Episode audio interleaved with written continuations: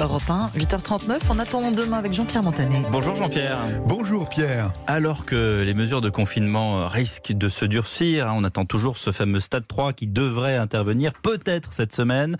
Il est temps de découvrir les jeux de société. Ils sont en plein boom. Demain, coronavirus ou pas, ils seront le nouveau loisir à la mode. Oriflamme, Pierre, ça vous dit quelque chose? Non. Eh bien, il vient d'être primé à Cannes en décrochant un As d'or pour le jeu de l'année tout public, décerné par le Festival international des jeux.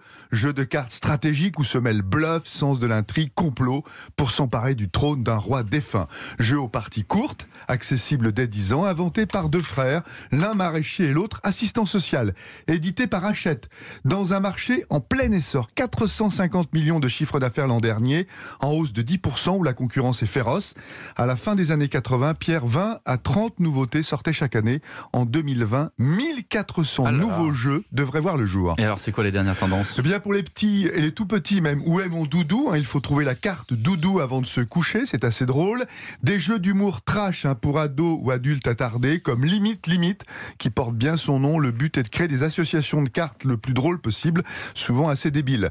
Parmi les valeurs Ça, sûres, fait aussi. les jeux dits coopératifs, les joueurs ne sont pas adversaires, mais tous unis pour résoudre une énigme ou mener une enquête. Le best-seller, 1 million d'exemplaires vendus, c'est Unlock, jeu de cartes inspiré par les escape games.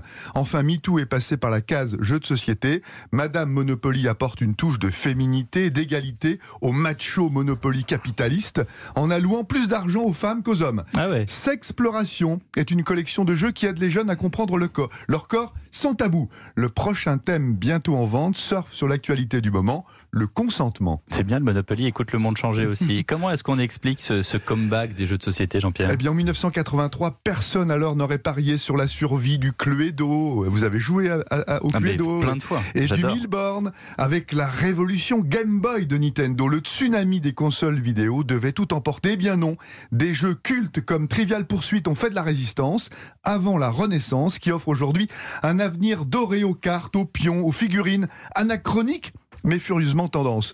Le jeu de société porte bien son nom, convivial, fédérateur, drôle, il fait travailler les méninges, booste la mémoire et transporte dans des univers insolites. On y joue en famille, entre amis, à l'apéro, en soirée, mais surtout entre joueurs bien vivants et non pas contre des adversaires virtuels qu'il faut dégommer avec des manettes. Le jeu de société peut dire merci au trop d'écran, tue l'écran. Merci à vous, Jean-Pierre Montanet, qui redécouvre le jeu de société. On va y jouer à plusieurs, mais alors c'est pareil, il y aura un nombre délimité hein, de, de joueurs à cause du coronavirus. C'est ça le problème. On ne sait pas encore combien.